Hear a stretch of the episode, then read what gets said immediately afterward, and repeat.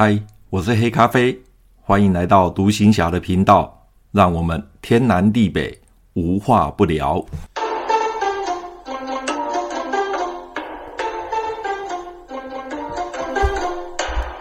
马祖当兵去，又到了我们马祖当兵去分享我在马祖服役的点点滴滴的时候了。那当过兵的人都应该都知道。军中有一个一年一次的重大的盛事，就是高装检。当过兵的，只要一听到高装检，每一个都摇头，每一个都觉得实在是好累。那在外岛当兵呢，同样也是要遇到高装检哦，同样也是要遇到高装检。那高装检大概大大概都是在每年的呃年中那个时候，那不一定，大概从五月开始吧，全国的部队。就开始要接受高装检的检查，所以呢，我们在外岛一样要高装检，所以我就带着弟兄们呢，啊，平常呢就开始逐步的在保养装备，啊，保养装备。那民国七十七年的六月下旬的某一天呢，我早上分配完工作，弟兄们就开始在保养装备。各个业务的承办人呢，就分配一些弟兄给他们，那就开始保养装备。那我就在各保养的场所去试导去看。刚好走到连集合场的时候，我们连集合场是工兵，哦工兵还有通信的装备的陈列的地方，所以我就在那边看工兵，还有哦对，还有经理。工兵、经理跟通信的装备在那边陈列，我就在那边看他们保养装备，一方面跟他们聊聊天。快要接近到中午的时候，也就是快要吃午餐的时候呢，从连集合厂旁边，我们有一个阶梯，从阶梯上面走下来一个人。那我一看，这个人并不是我连上的的人，那看那个样子，应该是个军官。后来他走下来的时候，我才看到他的那个领。领子上面是两条杠，一位中尉军官。那他一看到我的时候，他就问我说：“啊，你是连副吗？”我回答他说：“是的。”他立刻就表明说他是炮兵六幺七营第三连的副连长。那这位副连长我没有看过，可能是刚从台湾调来不久吧，还是怎么样？总之，这个副连长我是没有印象，我没看过这个副连长。那他说他是六幺七营第三连的副连长。那现在暂时支援炮子部参三科担任训练官，所以他一来的时候，他就从他的打混包，从他的打混包拿出一份公文，然后他告诉我说，每年海军的军区，就是在高雄左营的海军第一军区，都会开设海军舰炮观测官的这个训练的课程。那今年开课了，那炮子部的指挥官。批准今年由我去参训，那么回台湾的左营海军基地去参训。由于开训的时间是七月的第一个礼拜的星期一，那现在已经是接近六月底了，所以呢，时间蛮紧迫的哦，时间蛮紧迫的，所以他特别亲自跑来连上找我，告诉我这件事情，顺便把影印的公文给我。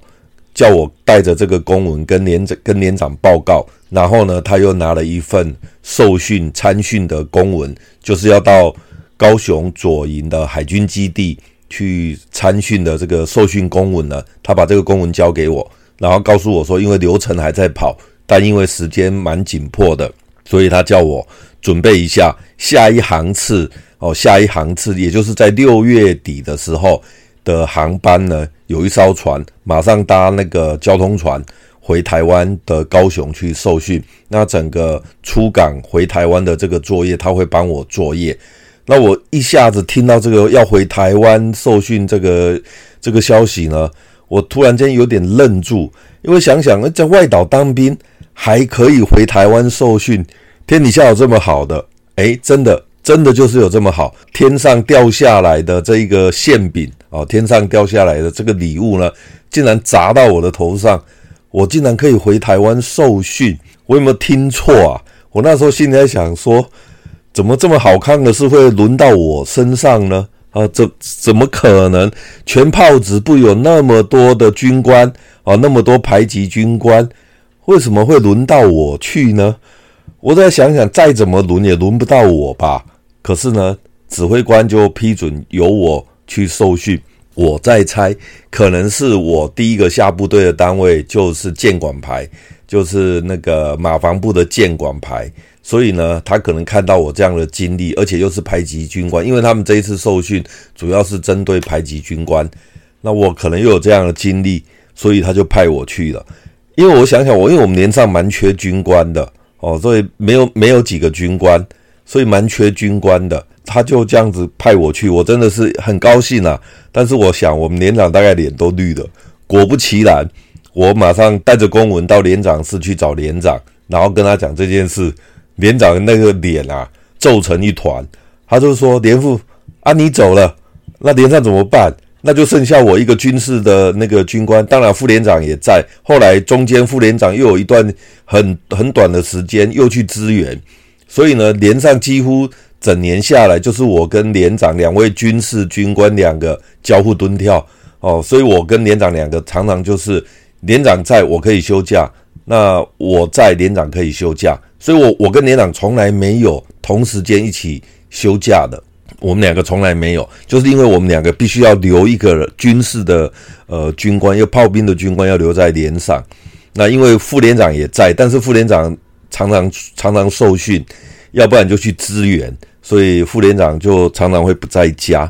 好，那我就跟连长讲，连长也没办法，因为炮指部规定的，而且是指挥官批准的，所以连长也只能说连副早日回来吧。所以我心里很高兴，但又不能跟连长，呃，跟连长讲说我很高兴可以回台湾受训。听到这个消息，我当然很高兴，所以赶快的我就开始整理行李，因为我一看那个受训的公文呢。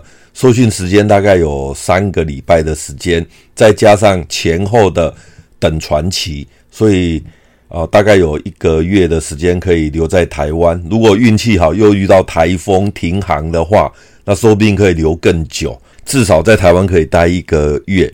那我就继续看这个公文，我看这个接训单位是哪个单位？因为一般来讲，我想到海军舰炮应该就是到海军嘛，结果一看。接训单位竟然是海军陆战队两栖训练中心，我一心想说，受舰炮训还要到两栖两栖训练中心哦，他到底在受什么训啊？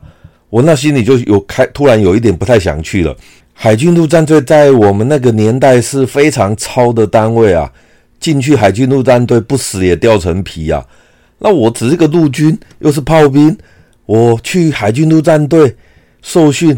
去那边超体能，而且又是两栖训练中心、两训中心，这去到底是好还是坏啊？突然有个问号了，突然有个问号。后来我在海军陆战队受训的时候，我才知道说，海军舰炮观测官这个编制是编在海军陆战队的。所以这让我想起我在建管排的时候，果然没错，因为建管排的那个队徽啊，那个牌上面那个队徽就有一个海军陆战队的队徽。那因为海军陆建管排这个单位以前是海军陆战队编制内的单位，后来外岛的海军陆战队撤回台湾之后，交给陆军，哦，交给陆军，所以呢，他们的那个营房的队徽都还留着。所以这么我一看这个公文，又是接训单位是海军陆战队，我就想起来我在呃马防部的建管排啊、呃、任观测官的时候，我们排部的那个墙壁上真的有一个海军陆战队的队徽。哦，所以我在想说，哦，原来这个是属于海军陆战队的，好吧？那既然要到海军陆战队去受训，就去吧。我想应该不会太超吧，所以我就开始整理行李。那由于那个时间非常的仓促，哦，时间非常的仓促，那我又听到大概月中的时候，就听到台湾的气象台就是新闻，那时候是三台，就老三台，台湾的气象台就一直播放说，呃，有台风。强烈台风直逼台湾，那判断应该是不会进来，但是会从台湾的周边过去。所以呢，从那一天开始，我就每天哦看完新闻之后，就开始看气象报告。我就是要看到底这个台风会不会影响到我接下来要回台湾的这个航班。我每天都在看。那我们那些死阿兵哥呢，每次看到我在那边看看那个气象的时候，因为我不太会到中山市去看电视。那这段时间，因为要回台湾受训，这个全连都传片的，那我就每天都跟他们在看那个新闻报报道，然后留下来看看那个气象。那个死阿兵哥每一次气象报告在报告的时候，他们就开始说啊，风浪大，停航啊，怎么样啊？就是在那边求我说回不去了啊。所以每一次呢，看完气象报告呢，我就要跟他们这边拉勒一下。后来到了起航的前一天呢，终于确定台湾的运输舰还是会准时啊来到马祖运补。所以为了避免受到台风的影响。物资补给卸载完毕之后，马上起航回台湾。因为这个过程，因为风浪太大，那所以不会在马祖待太久。所以运输舰呢，只要货物一卸载完，马上就起航了。我这一次去搭船的时候，发现到反马的官兵下船之后呢，海军的人员呢会把整个船舱的军毯啊，还有枕头呢，都把它摆好，军毯也会把它折好，以便呢。返台哦，就是隔一天返台的官兵呢，可以上船的时候呢，呃，可以使用。那那个军毯都是折得好好的。可是呢，这一次我上船之后，发现到整个船舱是凌乱的哦，枕头啦，还有那个军毯都是凌乱的。我表示说，海军他们这一次。紧急返航呢，这个过程是非常的短短暂的，也就是说，货物一下完，马上人员就登船，然后马上船就开出去了。那表示呢，必须要赶在台风到之前呢，赶快回到基隆港。所以呢，呃，我们就在前一天呢，就接到通知哦，前一天就接到通知说，早上八点钟，隔天早上八点钟，马祖的那个运输舰，就是来马祖的这个海军的运输舰呢。必须起航，那所有官兵必须在两个钟头前，也就是六点的时候，要领完船票，然后要做安检。那大概讲是讲六点，那我们就必须要提前一个小时到，所以大概五点左右呢，我就去搭计程车。那个时候公车还没开始开哈，所以就只能搭计程车，或者是只有靠走路去的哦，只有靠走路去的。那我印象中，船班来的时候，马祖的公车处那一天的公车会提早发车，但是太早你也没办法哦，太早你也没办法。那因为福澳港是在海线，我的单位哦，我的单位是在三线，所以必须要转车，所以很麻烦，所以我干脆就搭计程车。所以那一天呢，只要船班来的时候，凌晨大概四点半开始呢。呃，所有马马路上计程车啦都开始在跑了，因为他们知道很多返台的或者或者是要呃要回台湾的一些马祖居民都会搭计程车，所以那天呢，整个路上都是计程车，而且每一台计程车都是往福澳港的方向在行驶的。那到了港口之后呢，我等了一下，然后领完船票。果然六点钟就开始过安检，然后就开始检查。八点钟一到，准时起航。海军真的准时就起航了，船就开始往外海开了。那那个时候可以感受到，呃，海浪真的是明显的比平常要大很多哦，比平常要大很多。那就这样子慢慢慢慢开。那我那时候感觉到船是真的开得蛮慢的，跟以前比是有点慢。但是那时候还没有很很大的感觉，大概开了一个小时吧。那时候在船舱里面就感受到风浪越来越大哦，特别是在台湾海峡附近的风浪呢，特别感受到它的风浪非常的大。那个时候我在船舱里面，我甚至都会想说，能不能平安开到台湾啊？因为这个浪是我几次返台休假遇到过最大的风浪。那么由于风浪太大。所以呢，船的速度呢非常的慢，而这个时候呢，船舱可以感受到摇晃越来越激烈。我刚从福澳港出来的时候，就感受到船摇摇得蛮蛮大的，可是还没有很激烈。可是船大概开了一个多小时的时候，你就会发现整艘船呢摇晃得非常的激烈。这个时候就已经开始有人在呕吐了，因为晕船而开始呕吐了。哦，虽然我没有吐。但是整个船舱就开始都是呕吐物的味道，空气非常的不好。因为船晃得太剧烈，所以我就躺在吊床吊床上。因为你只要坐起来的时候，你的胃会非常的不舒服，甚至会想吐，所以我就躺着。那因为那个到处都有人在吐，所以那个味道非常的重。我就用军毯呢盖住头部，但是呢人还是很不舒服的。那马祖到台湾的基隆港，平常呢正常航行时间大概是八个小时，但我一看时间，现在已经快到下午两点了，所以心里想说应该再过几个小时就会到基隆港了。结果呢，我那时候也睡不着，那又一直用军毯盖着头部，那整个船舱还是呕吐物很多，那个味道真的非常重，真的是闻起来真的连自己都想吐了。本来不是我。本来不想吐的哦，不是因为被船摇到想吐，而是闻到那个味道想吐。所以呢，我那时候就做了一个决定，想说起来到到那个船舷边呢去吹吹海风，因为这个时候风浪很大，船摇晃的很厉害。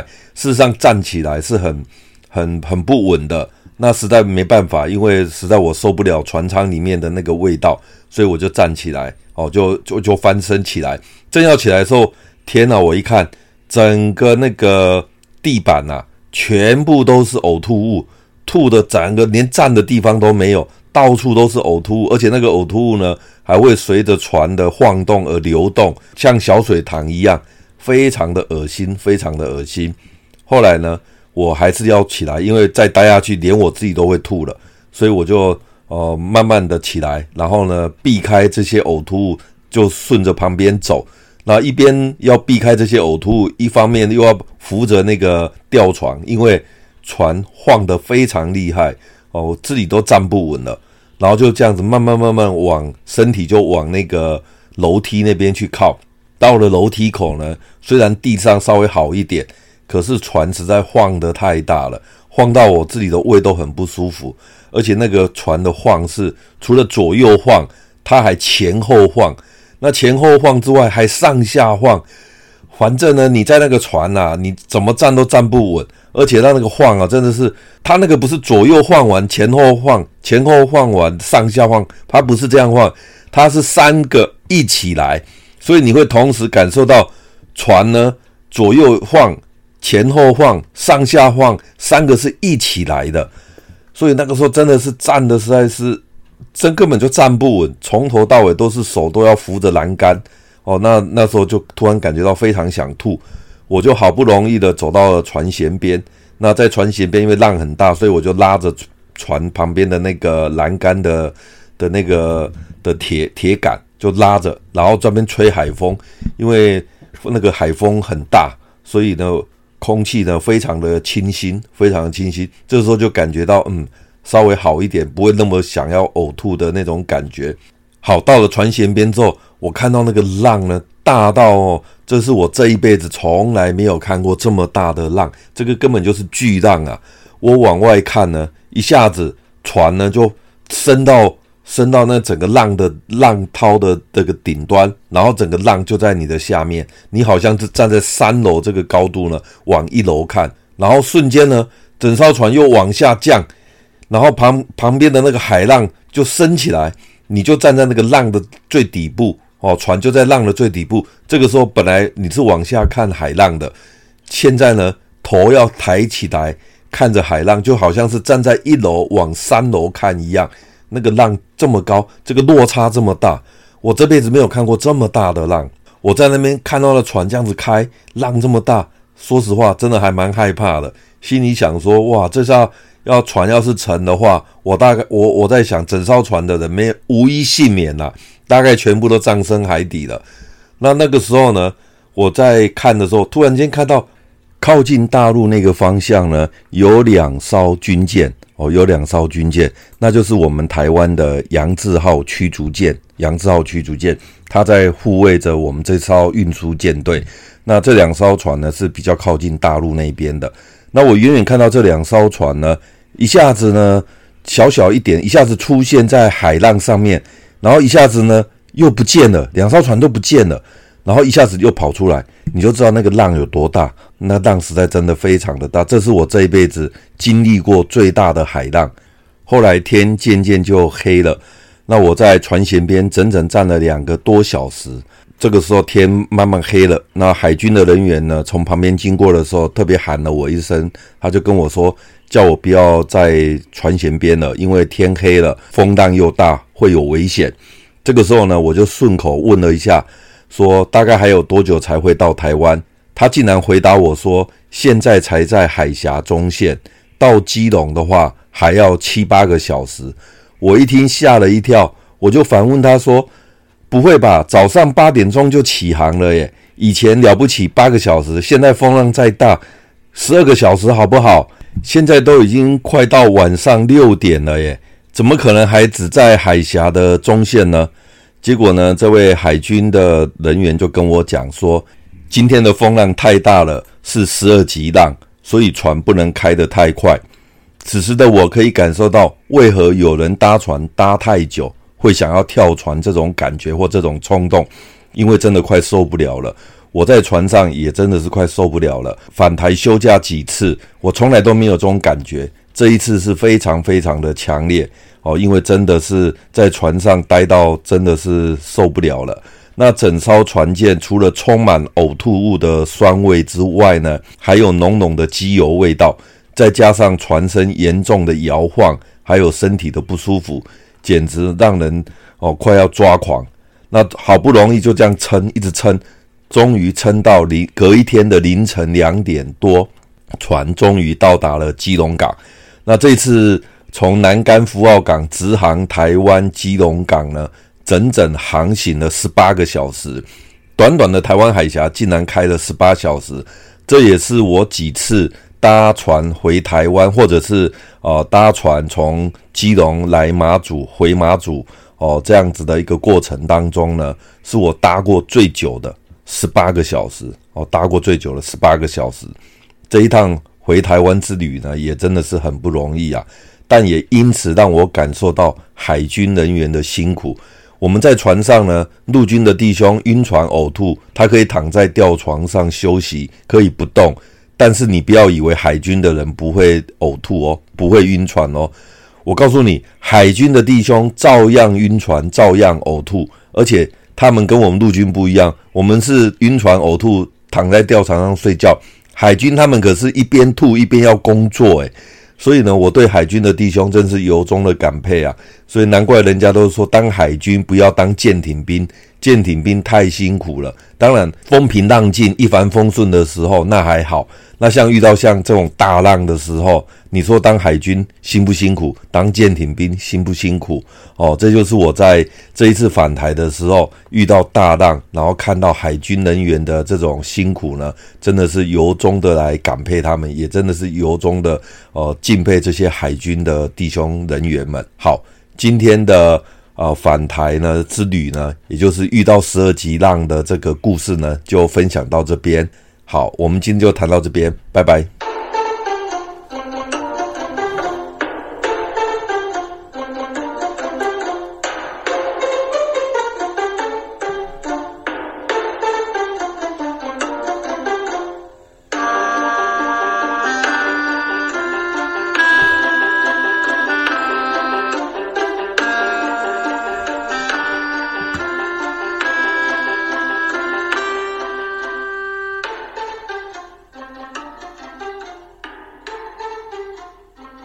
嗨，我是黑咖啡，欢迎来到独行侠的频道，让我们天南地北无话不聊。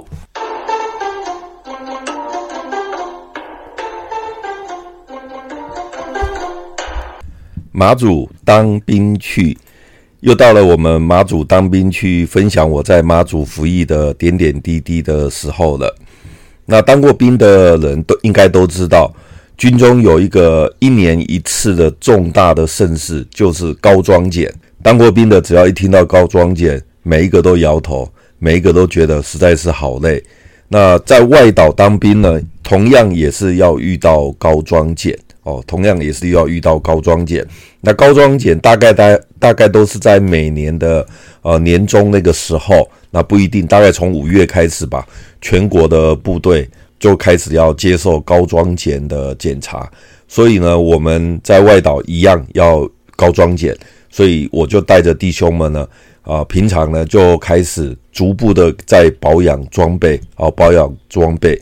那民国七十七年的六月下旬的某一天呢，我早上分配完工作，弟兄们就开始在保养装备。各个业务的承办人呢，就分配一些弟兄给他们，那就开始保养装备。那我就在各保养的场所去试导去看。刚好走到连集合厂的时候，我们连集合厂是工兵，好工兵还有通信的装备的陈列的地方，所以我就在那边看工兵，还有哦对，还有经理。工兵经理跟通信的装备在那边陈列，我就在那边看他们保养装备，一方面跟他们聊聊天。快要接近到中午的时候，也就是快要吃午餐的时候呢，从连集合场旁边，我们有一个阶梯，从阶梯上面走下来一个人。那我一看，这个人并不是我连上的的人，那看那个样子，应该是个军官。后来他走下来的时候，我才看到他的那个领。领子上面是两条杠，一位中尉军官。那他一看到我的时候，他就问我说：“啊，你是连副吗？”我回答他说：“是的。”他立刻就表明说他是炮兵六幺七营第三连的副连长。那这位副连长我没有看过，可能是刚从台湾调来不久吧，还是怎么样？总之，这个副连长我是没有印象，我没看过这个副连长。那他说他是六幺七营第三连的副连长。那现在暂时支援炮子部参三科担任训练官，所以他一来的时候，他就从他的打混包，从他的打混包拿出一份公文，然后他告诉我说，每年海军的军区，就是在高雄左营的海军第一军区，都会开设海军舰炮观测官的这个训练的课程。那今年开课了，那炮子部的指挥官。批准今年由我去参训，那么回台湾的左营海军基地去参训。由于开训的时间是七月的第一个礼拜的星期一，那现在已经是接近六月底了，所以呢，时间蛮紧迫的哦，时间蛮紧迫的，所以他特别亲自跑来连上找我，告诉我这件事情，顺便把影印的公文给我。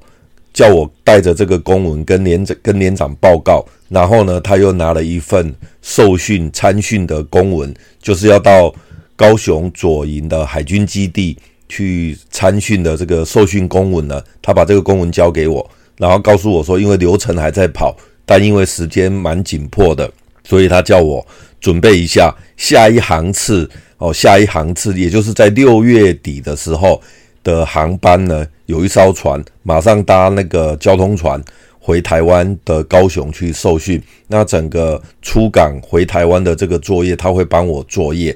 那我一下子听到这个要回台湾受训这个这个消息呢，我突然间有点愣住，因为想想在外岛当兵还可以回台湾受训，天底下有这么好的？诶，真的。真的就是有这么好，天上掉下来的这一个馅饼哦，天上掉下来的这个礼物呢，竟然砸到我的头上，我竟然可以回台湾受训，我有没有听错啊？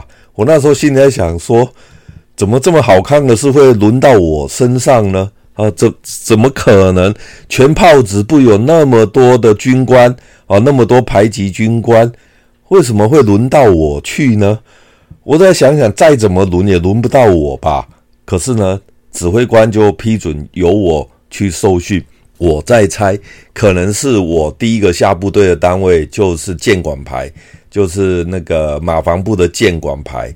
所以呢，他可能看到我这样的经历，而且又是排级军官，因为他们这一次受训主要是针对排级军官。那我可能又有这样的经历，所以他就派我去了。因为我想想，我因为我们连上蛮缺军官的哦，所以没有没有几个军官。所以蛮缺军官的，他就这样子派我去，我真的是很高兴啊。但是我想，我们连长大概脸都绿了。果不其然，我马上带着公文到连长室去找连长，然后跟他讲这件事。连长那个脸啊，皱成一团。他就说：“连副啊，你走了，那连上怎么办？那就剩下我一个军事的那个军官。当然副连长也在。后来中间副连长又有一段很很短的时间又去支援。”所以呢，连上几乎整年下来，就是我跟连长两位军事军官两个交互蹲跳哦。所以我跟连长两个常常就是连长在我可以休假，那我在连长可以休假。所以我我跟连长从来没有同时间一起休假的。我们两个从来没有，就是因为我们两个必须要留一个军事的呃军官，又炮兵的军官要留在连上。那因为副连长也在，但是副连长常常常常受训，要不然就去支援，所以副连长就常常会不在家。好，那我就跟连长讲，连长也没办法，因为炮指部规定的，而且是指挥官批准的，所以连长也只能说连副早日回来吧。所以我心里很高兴，但又不能跟连长。呃，跟连长讲说我很高兴可以回台湾受训，听到这个消息，我当然很高兴，所以赶快的我就开始整理行李，因为我一看那个受训的公文呢，受训时间大概有三个礼拜的时间，再加上前后的等传奇，所以啊、大概有一个月的时间可以留在台湾。如果运气好又遇到台风停航的话，那说不定可以留更久，至少在台湾可以待一个月。那我就继续看这个公文，我看这个接训单位是哪个单位？因为一般来讲，我想到海军舰炮应该就是到海军嘛。结果一看接训单位竟然是海军陆战队两栖训练中心，我一心想说，受舰炮训还要到两栖两栖训练中心哦？他到底在受什么训啊？我那心里就有开，突然有一点不太想去了。海军陆战队在我们那个年代是非常超的单位啊，进去海军陆战队不死也掉层皮啊。那我只是个陆军，又是炮兵，我去海军陆战队受训，去那边超体能，而且又是两栖训练中心、两训中心，这去到底是好还是坏啊？突然有个问号了，突然有个问号。后来我在海军陆战队受训的时候，我才知道说。海军舰炮观测官这个编制是编在海军陆战队的，所以这让我想起我在舰管排的时候，果然没错，因为舰管排的那个队徽啊，那个牌上面那个队徽就有一个海军陆战队的队徽。那因为海军陆舰管排这个单位以前是海军陆战队编制内的单位，后来外岛的海军陆战队撤回台湾之后，交给陆军，哦，交给陆军。所以呢，他们的那个营房的队徽都还留着。所以这么我一看这个公文，又是接训单位是海军陆战队，我就想起来我在呃马防部的舰管排、呃、任观测官的时候，我们排部的那个墙壁上真的有一个海军陆战队的队徽。哦，所以我在想说，哦，原来这个是属于海军陆战队的，好吧？那既然要到海军陆战队去受训，就去吧。我想应该不会太超吧。所以我就开始整理行李。那由于那个时间非常的仓促哦，时间非常的仓促。那我又听到大概月中的时候，就听到台湾的气象台就是新闻，那时候是三台，就老三台。台湾的气象台就一直播放说，呃，有台风，强烈台风直逼台湾。那判断应该是不会进来，但是会从台湾的周边过去。所以呢。从那一天开始，我就每天哦看完新闻之后，就开始看气象报告。我就是要看到底这个台风会不会影响到我接下来要回台湾的这个航班。我每天都在看。那我们那些死阿兵哥呢，每一次看到我在那边看 看那个气象的时候，因为我不太会到中山市去看电视。那这段时间因为要回台湾受训，这个全连都传遍了。那我就每天都跟他们在看那个新闻报报道。然后留下来看看那个气象，那个死阿兵哥每一次气象报告在报告的时候，他们就开始说啊，风浪大，停航啊，怎么样啊？就是在那边求我说回不去了啊。所以每一次呢，看完气象报告呢，我就要跟他们这边拉了一下。后来到了起航的前一天呢，终于确定台湾的运输舰还是会准时啊来到马祖运补。所以，为了避免受到台风的影响，物资补给卸载完毕之后，马上起航回台湾。因为这个过程，因为风浪太大，那所以不会在马祖待太久。所以运输舰呢，只要货物一卸载完，马上就起航了。我这一次去搭船的时候，发现到反马的官兵下船之后呢，海军的人员呢，会把整个船舱的军毯啊，还有枕头呢，都把它摆好，军毯也会把它折好，以便呢返台哦，就是隔一天返台的官兵呢，可以上船的时候呢，呃，可以使用。那那个军毯都是折得好好的。可是呢，这一次我上船之后发现到，整个船舱是凌乱的哦，枕头啦，还有那个军毯都是凌乱的哦，表示说海军他们这一次紧急返航呢，这个过程是非常的短短暂的，也就是说货物一下完，马上人员就登船，然后马上船就开出去了，那表示呢，必须要赶在台风到之前呢，赶快回到基隆港，所以呢。呃，我们就在前一天呢，就接到通知哦，前一天就接到通知说，早上八点钟，隔天早上八点钟，马祖的那个运输舰，就是来马祖的这个海军的运输舰呢，必须起航。那所有官兵必须在两个钟头前，也就是六点的时候，要领完船票，然后要做安检。那大概讲是讲六点，那我们就必须要提前一个小时到。所以大概五点左右呢，我就去搭计程车。那个时候公车还没开始开哈，所以就只能搭计程车，或者是只有靠走路去的哦，只有靠走路去的。那我印象中，船班来的时候，马祖的公车处那一天的公车会提早发车，但是太早你也没办法哦，太早你也没办法。那因为福澳港是在海线，我的单位哦，我的单位是在山线。所以必须要转车，所以很麻烦，所以我干脆就搭计程车。所以那一天呢，只要船班来的时候，凌晨大概四点半开始呢，呃，所有马马路上计程车啦都开始在跑了，因为他们知道很多返台的或者或者是要呃要回台湾的一些马祖居民都会搭计程车，所以那天呢，整个路上都是计程车。而且每一台计程车都是往福澳港的方向在行驶的。那到了港口之后呢，我等了一下，然后领完船票，果然六点钟就开始过安检，然后就开始检查。八点钟一到，准时起航，海军真的准时就起航了，船就开始往外海开了。那那个时候可以感受到，呃，海浪真的是明显的比平常要大很多哦，比平常要大很多。那就这样子慢慢慢慢开，那我那时候感觉到船是真的开得蛮慢的，跟以前比是有点慢，但是那时候还没有很很大的感觉。大概开了一个小时吧，那时候在船舱里面就感受到风浪越来越大哦，特别是在台湾海峡附近的风浪呢，特别感受到它的风浪非常的大。那个时候我在船舱里面，我甚至都会想说。能不能平安开到台湾啊？因为这个浪是我几次返台休假遇到过最大的风浪。那么由于风浪太大，所以呢，船的速度呢非常的慢。而这个时候呢，船舱可以感受到摇晃越来越激烈。我刚从福澳港出来的时候，就感受到船摇摇得蛮蛮大的，可是还没有很激烈。可是船大概开了一个多小时的时候，你就会发现。整艘船呢，摇晃得非常的激烈，这个时候就已经开始有人在呕吐了，因为晕船而开始呕吐了。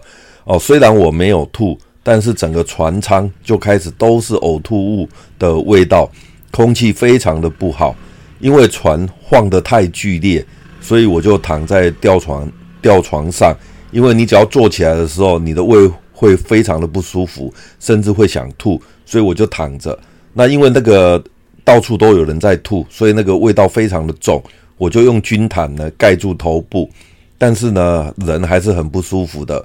那马祖到台湾的基隆港，平常呢正常航行时间大概是八个小时，但我一看时间，现在已经快到下午两点了，所以心里想说应该再过几个小时就会到基隆港了。结果呢，我那时候也睡不着，那又一直用军毯盖着头部。那整个船舱还是呕吐物很多，那个味道真的非常重，真的是闻起来真的连自己都想吐了。本来不是我本来不想吐的哦，不是因为被船摇到想吐，而是闻到那个味道想吐。所以呢，我那时候就做了一个决定，想说起来到到那个船舷边呢去吹吹海风，因为这个时候风浪很大，船摇晃的很厉害。事实上站起来是很很很不稳的。那实在没办法，因为实在我受不了船舱里面的那个味道，所以我就站起来，哦，就就就翻身起来。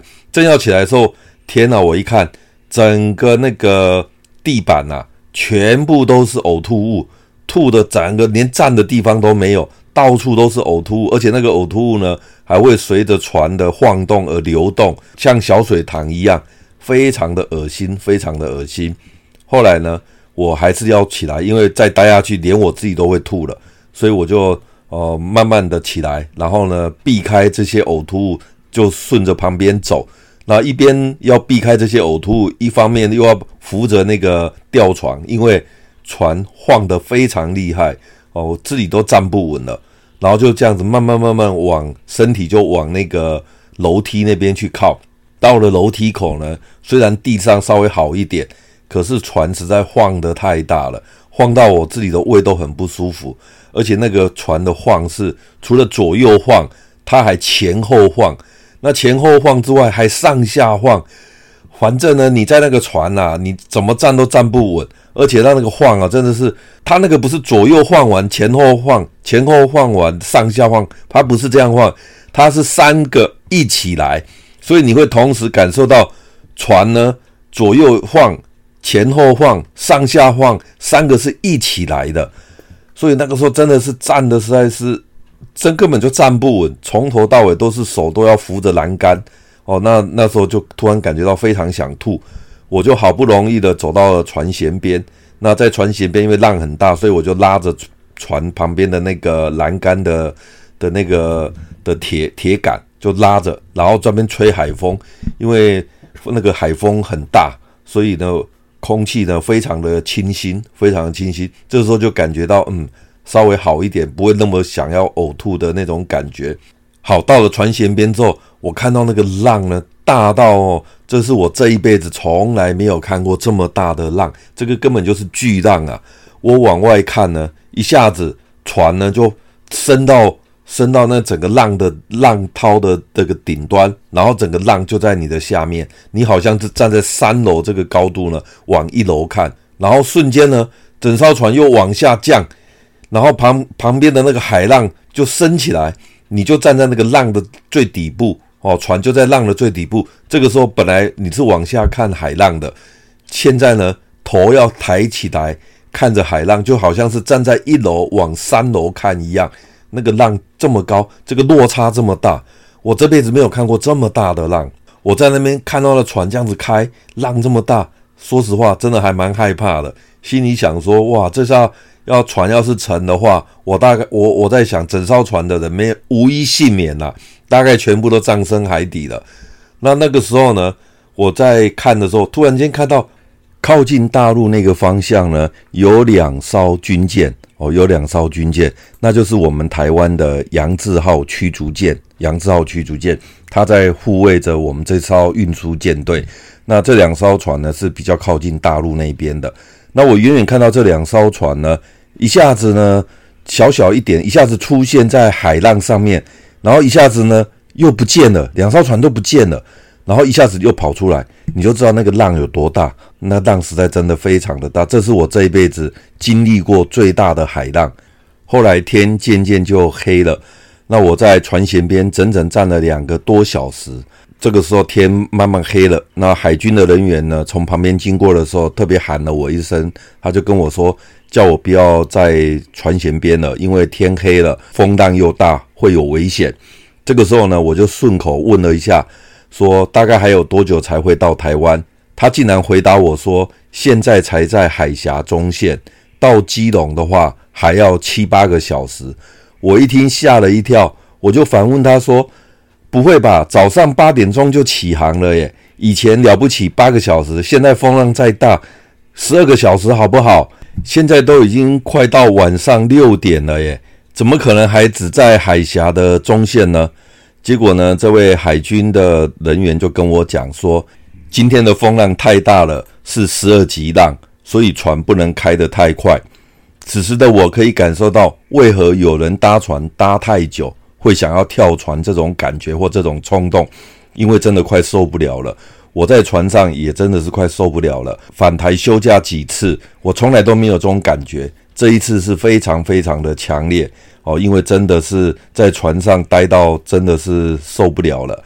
那整艘船舰除了充满呕吐物的酸味之外呢，还有浓浓的机油味道，再加上船身严重的摇晃，还有身体的不舒服，简直让人哦快要抓狂。